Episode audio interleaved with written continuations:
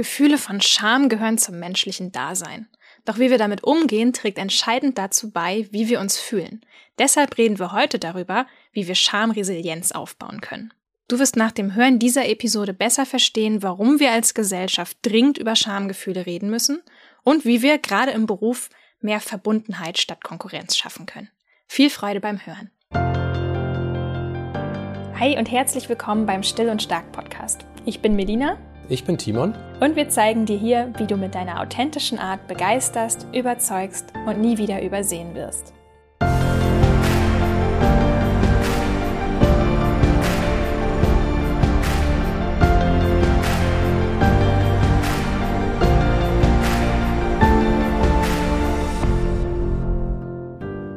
Zuerst möchten wir wieder unserem Sponsor für die Unterstützung danken, damit dieser Podcast für dich auch weiterhin kostenlos bleibt. Unser Partner in dieser Folge ist die Nahrungsmittelergänzung AG1 von Athletic Greens. Timon, erzähl vielleicht mal kurz, wie geht's dir jetzt gerade so? Herbstanfang, Tage werden kürzer, Nächte dunkler. Ja, also ich glaube, ich merke das, was viele auch merken, dass es mich einfach die, die Energie wird ein bisschen weniger. Irgendwann läuft das wahrscheinlich sogar auf dem Energietief hinaus. Also das ist sicherlich ein Problem, mit dem wir alle zu tun haben. Ja, kenne ich auch von mir auf jeden Fall. Hast du Routinen da für dich gefunden oder auch Rituale, die in dieser Jahreszeit besonders wertvoll für dich sind, die dir dann noch mehr helfen als sonst? Ja, also für mich ist das eine Kombi aus viel rausgehen und letzten Endes aber auch den Körper mit dem versorgen, was er dann vielleicht auch zu wenig bekommt. Und da ist AG1 die Ergänzung schlechthin für mich, denn es enthält 75 Vitamine, Mineralstoffe, Botanicals, lebende Kulturen und weitere Inhaltsstoffe aus echten Nahrungsmitteln und ist damit ein echter Energiekick in meinen täglichen Ritualen und auch eine sehr willkommene Unterstützung für mein inneres Gleichgewicht damit. Ja, ich trinke AG1 ja auch, deswegen kann ich an dieser Stelle auch noch mal ergänzen. Das ist ein grüner Smoothie, aber man darf sich von der Farbe echt nicht abschrecken lassen. Dieser Drink schmeckt wirklich richtig lecker. Ja, wenn du jetzt überlegst, ist das was für mich? Du kannst AG1 selbstverständlich auch selbst testen, zum Beispiel mit einer Monatsration im bequemen Abo-Modell. Und damit du die Katze nicht im Sack kaufst, gibt dir AG1 eine 60-Tage-Geld-Zurück-Garantie. Und du kannst in Ruhe beobachten, wie sich die abgestimmten Inhaltsstoffe auf dein mentales und körperliches Wohlbefinden auswirken. Genau, und vielleicht noch ein kleiner Hinweis für, für Schwangere oder auch für Stillende. Konsultier vor der Einnahme von Nahrungsergänzungsmitteln auf jeden Fall erstmal medizinisches Fachpersonal. Du kannst dir deine persönliche Willkommensbox inklusive Aufbewahrungsdose und Shaker plus einen Jahresvorrat an Vitamin D3 und fünf Travel Packs sichern, wenn du auf athleticgreens.com Schrägstrich still und stark in einem Wort gehst. Das Abo ist natürlich jederzeit kündbar. Hier nochmal der Link athleticgreens.com slash still und stark. In der letzten Folge haben wir erstmal so ein bisschen auseinandergenommen, was Schamgefühle überhaupt sind, wie weitreichend sie sind und wie gefährlich es sein kann, Schamgefühle wegzuschieben, zu unterdrücken. Also, falls du sie jetzt noch nicht gehört hast, dann findest du sie auf jeden Fall unter dem Titel Warum empfinde ich so viel Scham oder warum schäme ich mich so sehr für meine Bedürfnisse? Da wirst du auf jeden Fall fündig. Und vielleicht nochmal so als kleine Zusammenfassung. Wir nennen es das kleine Einmaleins der Scham. Das ist der erste Punkt. Wir alle kennen das Gefühl von Scham und wir alle haben Schamgefühle. Es ist also völlig normal und jeder Mensch ist davon betroffen. Ein zweiter sehr wichtiger Punkt ist, es ist uns wirklich allen sehr unangenehm, über diese Schamgefühle zu sprechen.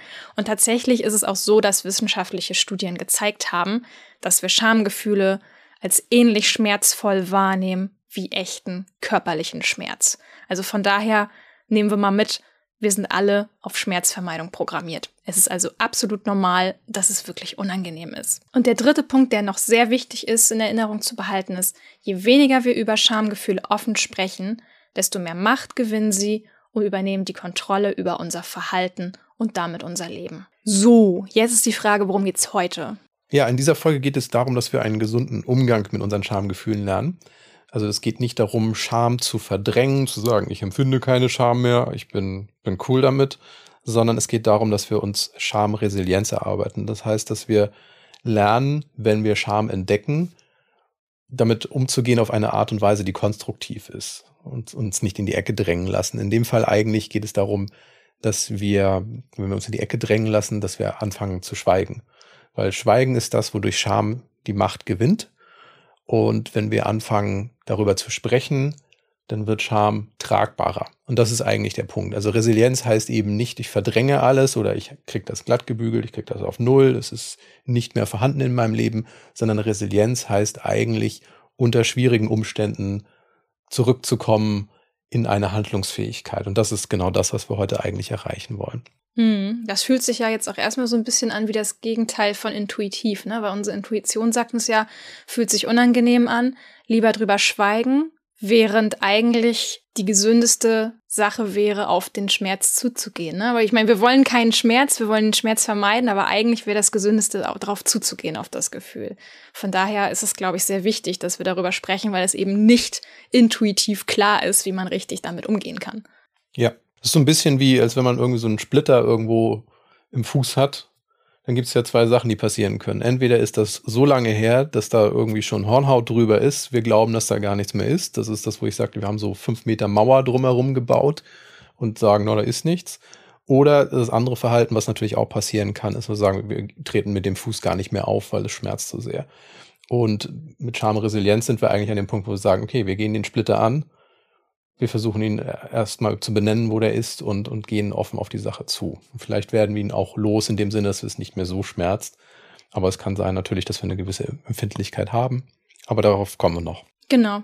Ja, be bevor wir jetzt ganz theoretisch werden, lass mal mit einem ganz praktischen Beispiel anfangen. In der letzten Folge habe ich ja so ein bisschen mal aus dem Nähkästchen geplaudert, was so mein Wunderpunkt, was Schamgefühle angeht, ist. Heute wollte ich dich mal fragen, wo hast du starke Schamgefühle? Wo ist das bei dir, wo du sagst, nee, ähm, schwierig? Also mir ist das eigentlich erst durch die Auseinandersetzung mit diesem Thema wirklich bewusst geworden, dass das Scham ist. Oh, schau mal an, das ist ein wichtiger Punkt, weil ich glaube, das geht ganz vielen Leuten so, dass sie sagen, hey, ich weiß gar nicht, wo ich überhaupt Schamgefühle habe. Ich komme doch durchs Leben. Richtig. Und das ist natürlich klar, ich bin jetzt auch über 40. Natürlich habe ich gelernt, gewisse Sachen zu lösen oder zumindest Kompensationsverhalten zu finden, die mir helfen, im Alltag funktional zu sein. Aber das heißt eben nicht, dass ich frei von dem Gefühl von Scham bin in solchen Situationen. Mir war einfach nur nicht bewusst, wie ich das Ding benennen soll oder dass es damit zusammenhängt. Und für mich ist das, dass ich äh, ein, ein sehr hohes Ruhebedürfnis habe im Vergleich zu vielen in der Bevölkerung. Also es, wir beide haben ein ähnliches Ruhebedürfnis. Deswegen, deswegen heißt der Podcast auch still und stark. Genau, uns beide zusammen da, da tut das nicht viel, im, aber im Kontrast zwischen uns beiden, aber im Kontrast zu einer Umwelt, die wir erleben, ist das schon so, wo ich das Gefühl habe, mein Ruhebedürfnis ist doch viel höher als das von anderen. Plus, dass ich das Gefühl habe, weniger leisten zu können, dass ich weniger Kraft habe und krankheitsbedingt auch früher zumindest immer öfter ausgefallen bin. Mittlerweile ist es so, ich werde weniger krank, aber meine Leistungsfähigkeit ist trotzdem nicht da. Also ich wüsste, wenn ich versuchen würde, das Gleiche zu leisten zu der gleichen Uhrzeit oder in der gleichen Menge wie andere, würde ich sofort wieder krank werden. Also da habe ich so ein bisschen gelernt, besser auf meine Bedürfnisse einzugehen. Aber es bleibt dieses schamvolle Gefühl, ich bin ruhebedürftiger als andere und ich bin damit eigentlich auch weniger gesellschaftsfähig, weniger in der Lage, am gesellschaftlichen Leben teilzunehmen als andere. Und das kann man natürlich sehr gut hinter Eigenarten verstecken, und sagt, ja, so bin ich halt. Aber es ist tatsächlich, wo ich für mich merke, ich bin manchmal nicht so richtig glücklich damit, dass mein Ruhebedürfnis so hoch ist und ich deswegen an manchen Sachen auch einfach nicht teilnehmen kann. Mhm. Okay. Das heißt, wo wirst du im Alltag mit diesen Gefühlen konfrontiert? Also du hast ja gerade schon soziale Vergleiche angeführt. Andere haben da offenbar andere Bedürfnisse und du hast jetzt das Schamgefühl, für deine eigenen Bedürfnisse da einzustehen. Genau. Also es ist diese Kombi aus, ich muss leistungsfähig sein, habe aber eigentlich ein hohes Ruhebedürfnis in dem Moment. Für mich tritt das sehr stark zutage in dem Moment, wo ich vormittags präsent sein soll.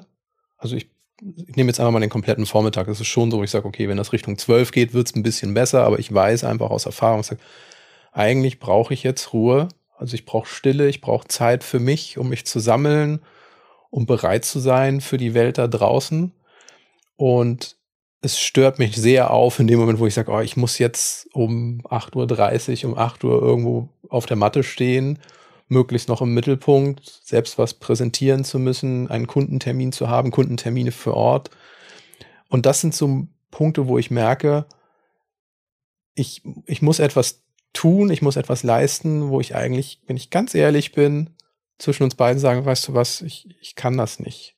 Mhm. Ich kann das nicht. Das Problem ist, dass ich nach außen hin aber natürlich als Unternehmer auftreten soll, als jemand, der es drauf hat und der jetzt hier die Führung übernimmt, wo ich mich am liebsten eigentlich verkriechen möchte, allein sein möchte, einfach um, um meinem Körper das zu geben, was ich intuitiv als richtig empfinde.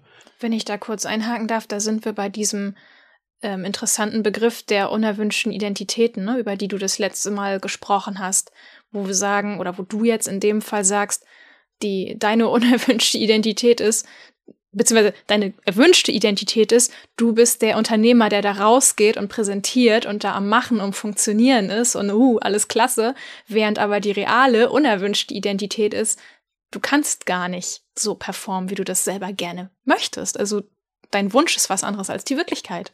Genau, also es ist auch so, dass ich mich in dem Zeitpunkt halt auch extrem, auch physisch angreifbar fühle. Also es ist wirklich, wie ich sage, mein ganzer Körper sagt eigentlich, zieh dich zurück, sieh zu, dass du erstmal deine Kräfte aufbaust und dann so Richtung Mittag, Nachmittag, da kannst du dann auch präsent sein, das ist dann okay. Also es ist nicht so, dass ich mich vor der Welt verstecken möchte. Es ist einfach nur der Zeitpunkt, wo ich sage, ich bin extrem verletzlich zu dem Zeitpunkt und das ist nicht der richtige Zeitpunkt für mich. Aber das Berufsleben gibt natürlich diese Identität vor, wo du sagst, okay, so ab acht spätestens bist du ja wohl präsent von Montag bis Freitag. ja, und nicht nur präsent, auch leistungsfähig, ne? Und genau, produktiv. Ja, genau. ja. Und das ist das, wo man ohne jetzt groß in, in Details zu gehen, sagen würde, ja, das ist so das übliche Ideal eines berufstätigen Menschen. So ab 8 Uhr von Montag bis Freitag sollte man verfügbar sein und dann sollte man auch was geschafft kriegen. Das ist eine Sache, wo ich sage, das konnte ich seit Anbeginn nicht, das werde ich nie können. Und das gibt mir natürlich immer so ein bisschen das Gefühl von, ich schäme mich dafür, solange ich nicht darüber rede. Und das ist jetzt eigentlich auch der nächste mhm. Punkt natürlich für mich, wo ich sage, das ist so die, die Entwicklung, die ich da auch durchgemacht habe. Um nochmal jetzt wirklich zu verdeutlichen, wie schmerzvoll diese Gefühle in dem Punkt sind, wie weit reicht das bei dir? Also hast du dadurch, durch diese Schamgefühle, die treten ja auch oft zusammen mit Angst auf, hast du dadurch Angst gehabt, von Vorgesetzten oder auch Kollegen und Kolleginnen abgelehnt zu werden, dass die vielleicht dann nicht mehr mit dir arbeiten würden, wenn du kommunizierst, was du kannst und was eben nicht? Ja, also in der Selbstständigkeit ist es natürlich zum Glück, das ist natürlich auch so die Rettung, wo man sagt, da kann man natürlich so ein bisschen auch sagen, hey, ich bin mein eigener Chef, ich stelle meine eigenen Regeln auf. Das erfordert aber auch Mut, aber ich habe es das erste Mal halt, was heißt nicht das erste Mal, aber ich habe es ja erlebt in dem Moment, wo ich noch angestellt war, wo es tatsächlich so war, der, der Chef kam morgens rein, fragt so, was macht ihr? So, ja, ja, das, das, das, das werde ich jetzt machen. Und dann falle ich innerlich zusammen bis 15 Uhr so gefühlt und in den letzten zwei Stunden bis 17 Uhr versuche ich dann alles wegzukloppen, was ich irgendwo am Morgen versprochen habe, machen zu können. Das hat auch zum, zum guten Teil geklappt. Aber erstens, ich war oft krank. Also bei, bei ich glaube, sechs Wochen Krankheit im, im Jahr, das ist schon eine Menge.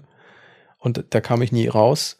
Plus natürlich immer dieses Gefühl, eigentlich kannst du weniger als die anderen. Die anderen arbeiten doch acht Stunden am Tag und kriegen was geschafft und ich versuche hier in, in kläglichen zwei Stunden was zusammenzuklöppeln, was andere in der ganzen Zeit vorher schon, die könnten, die könnten früher Feierabend machen als ich. Ich muss die letzten Stunden nutzen, um überhaupt mal aufzuholen. Also dieses ständige Gefühl, ich muss aufholen, ich muss aufholen, ich muss aufholen, das hat mich schon, schon sehr mitgenommen und auch bedrückt. Und da war natürlich die Selbstständigkeit erstmal so nach außen hin die, die Rettung, weil ich da selber festlegen durfte, wann ich arbeite. Also du würdest sagen, das ist so eine Kompensationsstrategie von dir gewesen, um mit diesem Schamgefühl zurechtzukommen. Dass du quasi das einfach fakest, indem du möglichst busy wirkst, damit keiner deine, deine Scham quasi merkt, dass du sagst irgendwie, ich bin überhaupt nicht auf der Höhe hier gerade. Genau, also die, die Botschaft, die Scham ja sendet, ist ja dieses Gefühl von, ich bin nicht genug. Und um diesem nicht genug zu entgehen, habe ich dann auch in der Selbstständigkeit natürlich gerne länger gearbeitet um die Sicherheit zu haben, dass es genug ist. Das machst du auch heute noch manchmal. Das mache ich heute auch noch manchmal, aber das ist wichtig ist, finde ich, sich seiner Motive im Klaren zu sein. Also es gibt Sachen, wo du sagst, hey, ich habe da jetzt Bock zu oder natürlich, wenn ich ein Ergebnis verspreche, dann liefere ich das Ergebnis. Das ist auch okay. Also es geht nicht darum zu sagen, hey, ich müsste jetzt hier noch zwei Stunden was machen, aber ich mache das nicht. Da ist der Selbstständige natürlich schon in einer anderen Verantwortung. Aber wichtig finde ich, ist einfach sich darüber klar zu sein, aus welchem Gefühl heraus mache ich das? Habe ich immer das Gefühl, nicht genug zu sein? Oder ist es tatsächlich faktisch, wo ich sage, ja, ich habe den den Nachmittag in der Sonne gesessen. Klar, muss ich jetzt heute Abend ein bisschen noch was machen. Das ist in Ordnung. Aber das ist ein wesentlicher Unterschied eben auch, wo, wo mir durch die Arbeit hier klar geworden ist, okay, das eine ist wirklich ein Gefühl von Scham, das andere ist, wo ich sage, ja, ich bin Unternehmer, natürlich arbeite ich manchmal auch zu anderen Zeiten, weil ich das jetzt gerade möchte und weil ich mir dann eben den Nachmittag in der Sonne gegönnt habe.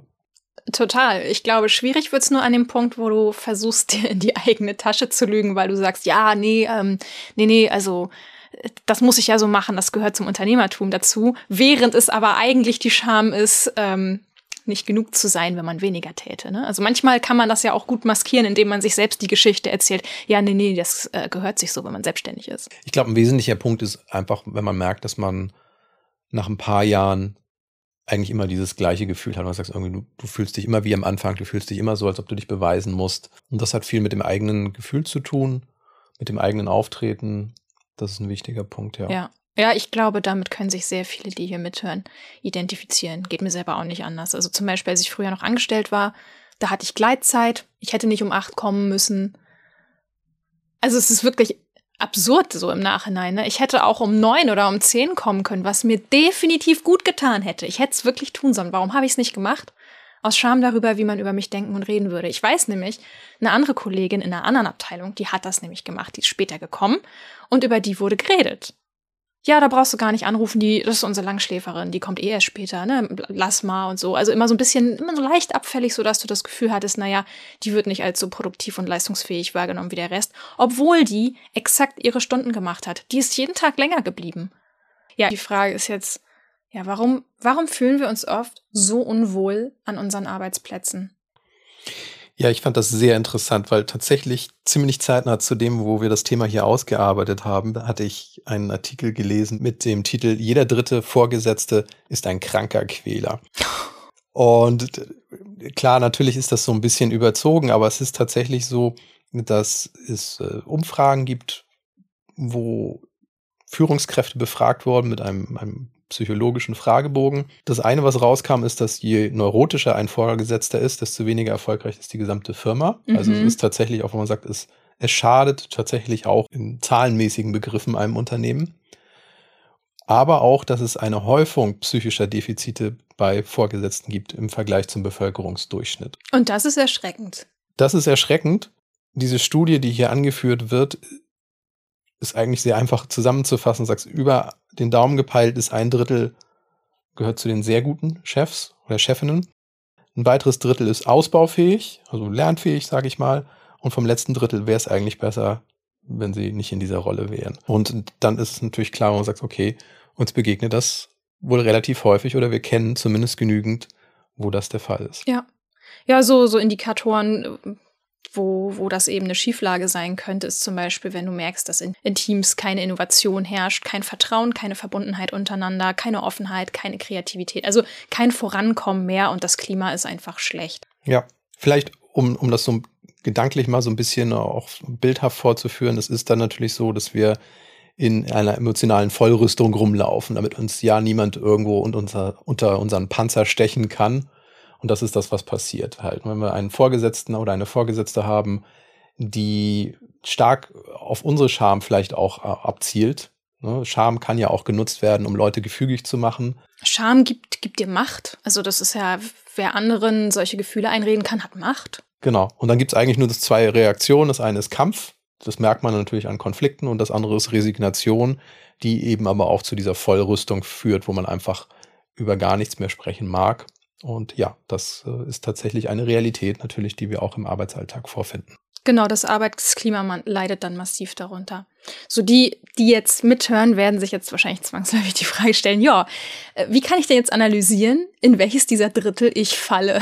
Wie ist es mit meinem Team und den Führungskräften bei uns? Wie kann ich das feststellen? Ja, also das ist wirklich auch erstmal nur eine Bestandsaufnahme. Das sagt nichts darüber, ob man jetzt das Unternehmen gleich verlassen sollte oder mit wem hier was nicht stimmt. Also es gibt auch kein perfektes Unternehmen. Ne? Also ja. wir sind alle nur Menschen am Ende des Tages, muss man vielleicht mal vorwegschicken, aber auf jeden Fall, es gibt eine Checkliste, wo man sagen kann, das kann ich mal abklappern. Ja, wir haben hier jetzt mal ein paar Fragen zur Selbstprüfung zusammengestellt. Wie gesagt, das ist erstmal, um, um die Landkarte erstmal aufzumachen, zu sagen, okay, ich habe Orientierung und dann wird mir vielleicht auch einiges klarer. Erste Frage, wird in meinem Team Perfektionismus gelobt oder gefördert? Also wirklich Perfektionismus. Nicht die Arbeit ist gut, sondern das ist perfekt und unter perfekt gibt es nichts. Fehlertoleranz auch, ne? Mhm. Ja. Zweiter Punkt, und ich denke, das passiert auch immer wieder, wird hinter dem Rücken anderer gelästert. Also es gibt schon das, wo man manchmal sagt, Mensch, der Chef hat ja aber dies oder jenes gemacht. Ne? Ist, aber die Frage ist halt, ist das chronisch? Ist es, ist es prägend für das Unternehmen, für die Abteilung? Mhm. Also wir alle reden mal über den einen oder anderen, aber gehört das einfach dazu, dass man sagt, eigentlich nach jeder Besprechung gibt es nochmal eine, eine, ein Meeting darüber, wie, die Dinge gelaufen sind oder was man wirklich sagen wollte. Dritter Punkt ist, bevorzugen die Vorgesetzten bestimmte Mitarbeitende. Mhm, ja, es kommt auch häufig vor, dass man sagt, ne, eine Führungskraft hat einen bestimmten Liebling oder so und die anderen kommen sich ähm, schlecht behandelt vor, weil da einfach immer einer die besten Aufträge kriegt oder. Ja. Das ja. alleine wäre eine Sache, wo man sagt, ja, das ist dann vielleicht sogar noch ausbaufähig. Man sagt, ja, okay, da muss man ein bisschen ausgeglichener vielleicht als mhm. Vorgesetzter sein. Aber jetzt kommt eigentlich die aufbauende Frage darauf, nämlich werden Menschen gegeneinander ausgespielt oder miteinander verglichen. Mhm. Und das ist dann eher, du sagst ja, wenn du wie der wärst, dann wärst du gut, aber du weißt ja selber, dass du es nicht drauf hast. Ja. Und damit einhergehend wird ständig nach einem Sündenbock gesucht. Ja, wenn Schuld wichtiger ist, als überhaupt vorwärts zu kommen, ne? Wenn, wenn wir mehr darüber sprechen, wer ist jetzt irgendwie schuldig, als wie können wir hier als Team ähm, Probleme lösen und nach vorne gucken. Ja, Genau. Was, was haben wir gelernt, statt was ist das Problem? Weil was ist das Problem, ist eigentlich die Grundlage davon, dass wir alle einen Job haben. Wir lösen Probleme. Insofern kann es nicht die Hauptfrage sein. Und damit schließt sich der Kreis übrigens auch wieder, nämlich mit der Frage, werden Probleme und Konflikte vertuscht und totgeschwiegen? Zum Beispiel, wenn Projekte nicht erfolgreich waren, Spannungen im Team bestehen, die aber komplett ignoriert werden. Mhm. Ja, es ist auf jeden Fall eine sehr gute Fragenliste. Damit kann man auf jeden Fall so ein bisschen abklopfen, wie wirklich das Betriebsklima ist, wie das Klima im eigenen Team ist. Ob es etwas gibt, was man vielleicht sogar verändern könnte oder ob es ratsamer ist zu sagen, nein, unter diesen Umständen würde ich mich nach was anderem umsehen. Was natürlich jetzt wichtig im Sinn zu behalten ist, es geht nicht darum, dass man jetzt bei diesen Fragen überall Ja oder Nein sagt und sagt, okay, jetzt gehe ich hier, es gibt kein perfektes Unternehmen, Unternehmen werden von Menschen geleitet, sind fehlerhaft, genauso wie wir selber auch. Das müssen wir im Sinn behalten. Also nur weil wir die Probleme und Fehler bei anderen benennen können, ist es ja nicht so, dass wir keine haben oder dass wir eben vielleicht auch sogar versuchen, unsere eigenen Probleme zu verdecken. Also das ist ja auch eben ein Faktor, dass man sagt, die Scham besteht ja darin, eine unerwünschte Identität zu haben, etwas nicht leisten zu können. Dementsprechend geht es nicht darum, den Finger auf andere zu zeigen, sondern auch zu merken, was löst es bei mir aus? Warum verhalte ich mich, wie ich mich verhalte? Und inwieweit spielt Scham dabei eine Rolle? Mhm. Oder wenn wir wieder bei den Dritteln sind, klar, vielleicht bestehen Probleme, aber vielleicht habe ich ja eine Führungskraft, die zu dem Drittel gehört, die offen zuhört und die auch offen für Veränderungen ist. Vielleicht hat die das noch gar nicht so mitbekommen, wie ich das mitbekomme. Vielleicht hat habe ich da einfach eine ganz andere Perspektive oder einen anderen Einblick und die würden durchaus zuhören. Ja. Also das ist auf jeden Fall ein Versuch wert. Ja, also es ist sehr wahrscheinlich, dass ich nicht das einzige unverstandene Individuum bin. Ja. Und in jedem Fall geht es auch darum, nach den positiven Ausnahmen zu suchen, die wir nämlich auch benötigen, um dann nachher mit jemandem sprechen zu können. Aber darauf kommen wir jetzt noch. Genau. Also wir, wir merken aber auf jeden Fall an dieser äh, Checkliste, Scham kann auch ein systemisches Problem sein. Ne? Also es ist kein individuelles Problem, wo, wo ich jetzt irgendwie die alle, alleinige Verantwortung Verantwortung vertrage, sondern es ist auch ein systemisches Problem. So mit, mit dem Gedanken im Hinterkopf können wir aber trotzdem jetzt mal darüber sprechen, was kann ich denn als Einzelperson tun, um mit meinen eigenen Schamgefühlen einen besseren Umgang zu finden. Du hast Schamresilienz gesagt am Anfang schon. Was können wir denn jetzt wirklich aktiv für uns selber da tun? Ja, also Schamresilienz sind eigentlich drei Punkte. Das erste ist Akzeptanz üben, das zweite ist offen darüber zu sprechen und das dritte ist auch Schamsituationen bei anderen zu erkennen, um ihnen eben auch zu helfen, Schamresilienz aufbauen zu können. Aber wir müssen natürlich erstmal bei uns selber anfangen. Okay, dröseln wir das mal auf. Wie können wir denn besser mit Scham umgehen im Sinne von Selbstakzeptanz? Was beinhaltet das für dich? Also, was ich sehr wichtig finde, ist, und was ich auch schockierend finde, ist letzten Endes wahrzunehmen, welche Probleme sich ergeben, wenn ich mit Scham nicht richtig umgehe, wenn ich meine eigene Scham nicht akzeptiere. Okay, was passiert dann? Die wird nämlich nicht einfach verschwinden, sondern mögliche Folgen von Scham sind, das haben wir beim letzten Mal auch schon erwähnt, emotionale Abstumpfung, Fehlen an Empathie mit uns selber und mit anderen. Also man überfährt nicht nur die Bedürfnisse von anderen, sondern man hat eigentlich schon gelernt, seine eigenen Bedürfnisse zu überfahren. Dementsprechend, so wie ich mit mir umgehe, gehe ich auch mit dir um. Das hört sich irgendwie fair an, ist es aber nicht, wenn ich eigentlich schon mit mir nicht richtig umgehe, weil ich dann diesen, diesen Schmerz oder diese Schmerzvermeidung an andere weitergebe, in meinem Verhalten ihnen vorführe, wie das zu sein hat. Und das ist ein ungesunder Umgang. Ja, das Sücht, stimmt. Süchte mögen daraus entstehen, psychische Störungen, Depressionen. Wie gesagt, das sind mögliche Folgen. Das ist keine, kein, keine fixe Sache, aber das allein sich vor Augen zu führen und sagen, okay, wenn ich mit meiner Scham nicht richtig umgehe, schade ich nicht nur mir selber, ich schade auch anderen. Ja, also das vor allen Dingen die emotionale Abstumpfung, die finde ich ganz spannend. Konnte ich auch an mir selber beobachten. Ich weiß, ich war zum Beispiel früher deutlich härter, als ich es heute bin. Das, das weiß ich. Bin auch immer noch in manchen Punkten hart, würde ich mal sagen. Aber das ist, wo ich dem, wo ich dann eben auch weiß, ich bin zu hart mit mir selbst. Und da muss ich erstmal lernen, mit mir selber freundlicher zu sein. Und was ich auch gelesen habe, sehr, sehr spannend, wenn wir versuchen, diese negativen Emotionen runterzudimmen und die zu verdrängen, dann hat das auch immer Auswirkungen auf die positiven Emotionen. Also ich kann nicht selektiv vorgehen und sagen, oh nee, das will ich nicht fühlen, das ist unangenehm. Die anderen Gefühle werden dadurch mit runtergedimmt. Ja, Deswegen, das ist also echt traurig. Deswegen dieses Stichwort Depression, ne, wo du sagst, ja, natürlich, das ist auch eine mögliche Folge. In dem Moment, wo ich alles irgendwie versuche runterzuschlucken, dann ist mir auch irgendwann die Freude abhanden gekommen. Genau. Also, um, um das klar nochmal in einfachen Worten zu sagen, wie übe ich Akzeptanz? Also das erste ist, dass ich mir erstmal eingestehe, dass ich Scham empfinde. Das ist Scham. Das ist unangenehm. Das ist wirklich so dann, dass es aber auch normal ist, Scham zu empfinden. Praktisch jeder hat dieses Gefühl. Also ich normalisiere das. Ich tue nicht so, als ob ich irgendwie krank bin in meinem Gefühl und niemand das wissen darf. Oder abnorm. Genau, richtig. Ja. Und damit normalisiere ich das und ich lerne erstmal Scham in Worte zu fassen. Also das sind erstmal mögliche Worte. Der nächste Punkt ist dann natürlich aber auch diese Worte auszusprechen, mir selber gegenüber. Das ist tatsächlich der erste Schritt erstmal Worte zu finden, was würde ich denn tun, wenn ich jemanden finden würde, dem ich das anvertrauen kann? Wie drücke ich das Ding denn aus? Weil wenn ich da seit Jahren nicht drüber gesprochen habe, dann mag es tatsächlich sein, dass ich wortlos bin, dass das stumm im absoluten Sinne ist, dass es nicht nur das unausgesprochene Hörbare ist, sondern das Unaussprechliche, dass ich nicht mal Worte für mich selber gefunden habe. Ja, und du bist ja schon wirklich weit, wenn du sagen kannst, boah, ich habe bei mir erkannt, dass das ein Schamgefühl ist, das ich über Jahre hier genährt habe und das mir gar nicht bewusst war bis zu dem heutigen Punkt, dann bist du ja schon weit, wenn du das kannst. Genau. Und gerade in einer leistungsgetriebenen Gesellschaft ist natürlich dieses Gefühl von nicht genug leisten zu können, ist natürlich eine Sache, wo du sagst, traue ich mich das überhaupt auszusprechen oder ist das einfach Berufsalltag, es gehört dazu. Mhm. So ging es mir, ja. Okay, dann sind wir jetzt auch schon gut beim, beim zweiten Schritt. Ne? Du sagst offen drüber sprechen. Okay, wenn ich es geschafft habe, mir selbst das erstmal einzugestehen, dann bin ich bereit für diesen zweiten Schritt.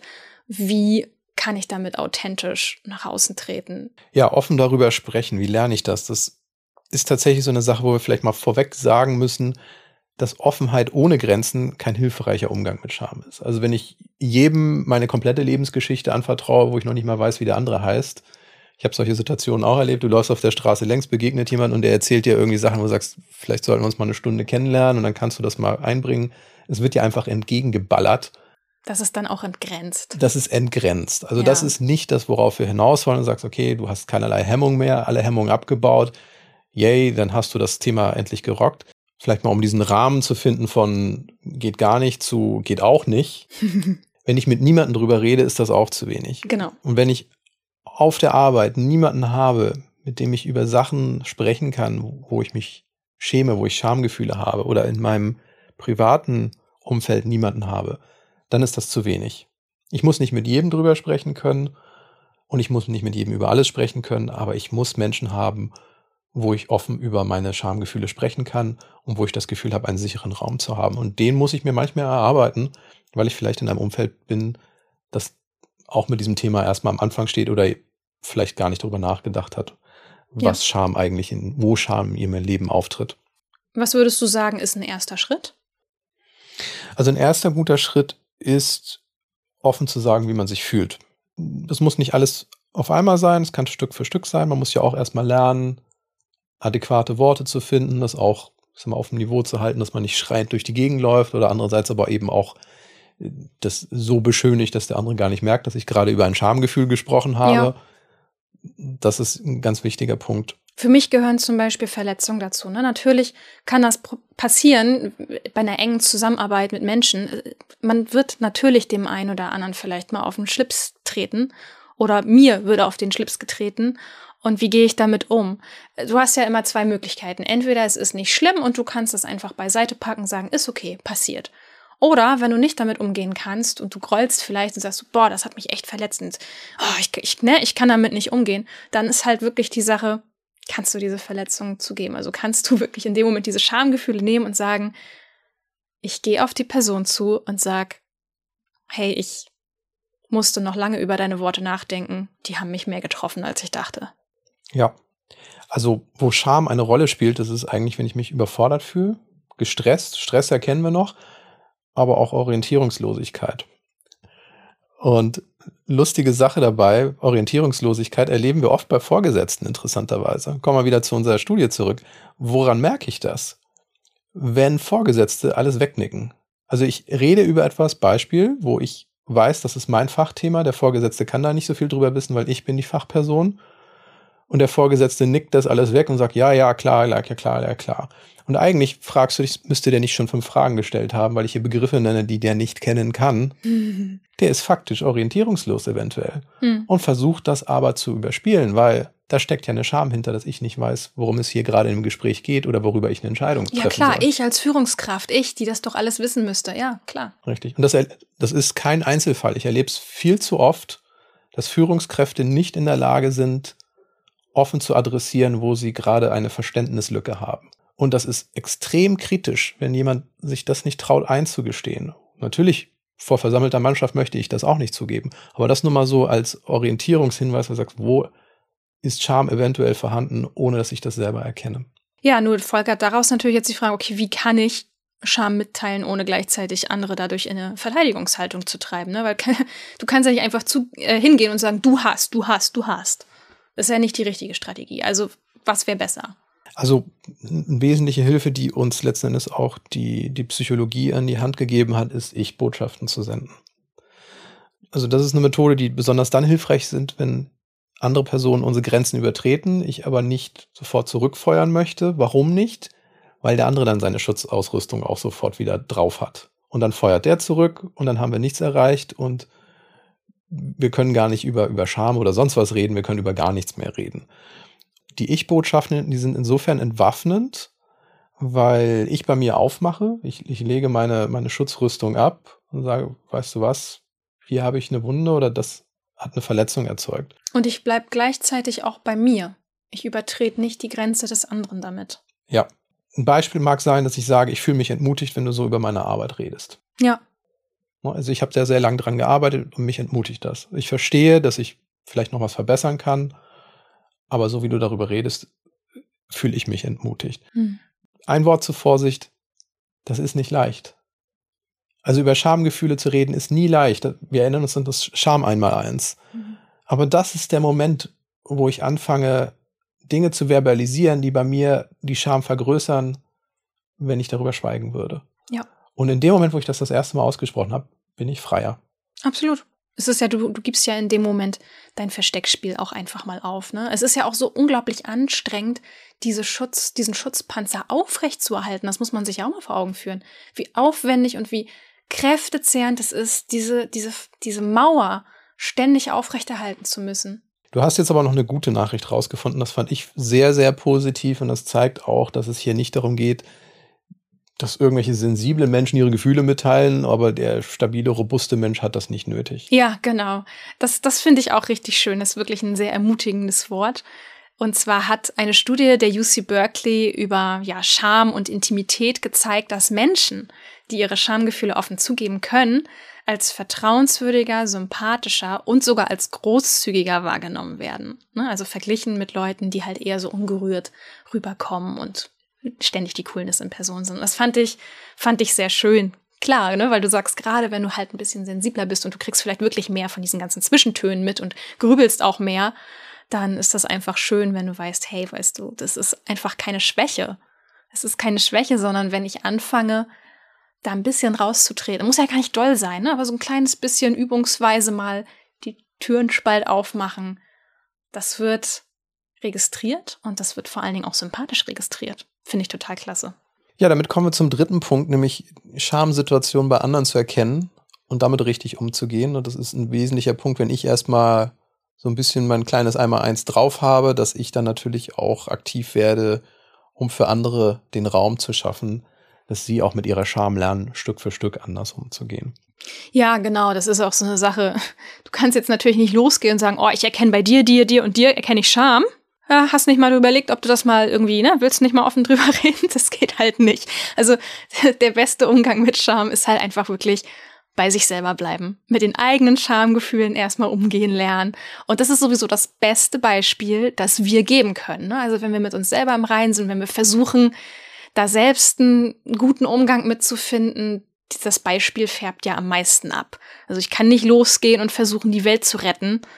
Ich muss bei mir anfangen. Und dann können wir noch mal auf dein Eingangsbeispiel zurückkommen. Wie hast du denn jetzt für dich in der Arbeitssituation diese Schamresilienz entwickelt? Was war jetzt deine Strategie, da besser mit umzugehen?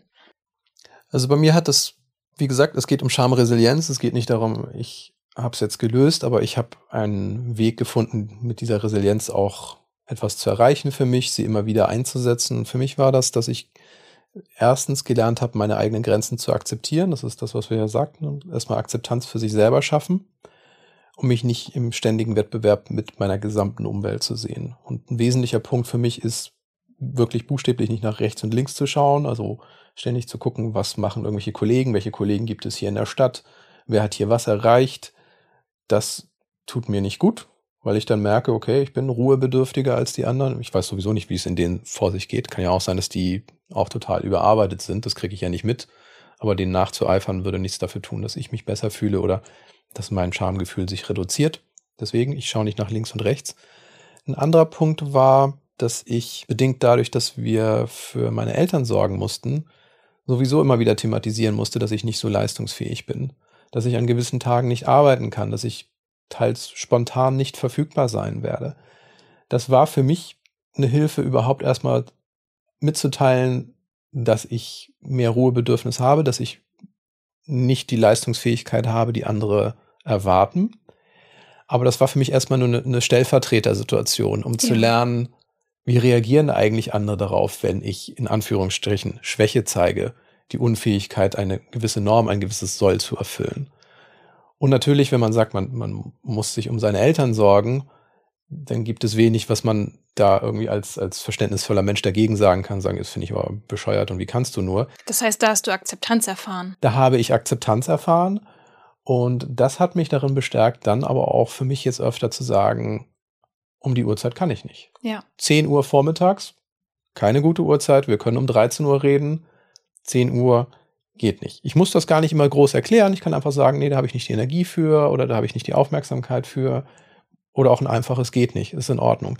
Aber den Mut aufzubringen, gewissen Normen nicht mehr entsprechen zu wollen, diese Scham abzubauen, zu sagen, ich bin dann ungenügend, sondern zu erfahren, ach, das ist auch okay. Das ist erst, was ich dadurch gelernt habe, Stück für Stück. Und das ist immer wieder mal ein Kampf für mich, das auch zum Ausdruck zu bringen. Also am meisten hadere ich, solange ich es nicht ausgesprochen habe, dass ich es nicht kann. In dem Moment, wo ich sage, ich kann das nicht, geht es mir schon mal besser, selbst wenn mhm. sich vielleicht faktisch die Situation nicht so geändert hat. Aber das Wesentliche ist, dass ich durch solche Erlebnisse, dadurch, dass ich mit anderen darüber spreche, eben auch anderen den Raum gebe zu sagen, die können ihre Geschichte erzählen und sagen, ja, ja, das habe ich ähnlich erlebt oder ja, ich mache mir auch Sorgen um meine Eltern und das ist dann der nächste Schritt, um zu sagen, ja, aber was kannst du vielleicht nicht oder wo bist du gerade als Führungskraft orientierungslos? Also ich finde gerade unter, unter Führungskräften finde ich das super wichtig, offen einander begegnen zu können, mhm. weil Führungskräfte sind nicht Übermenschen. Nee. Die haben tatsächlich noch mehr Probleme zu lösen als manch anderer.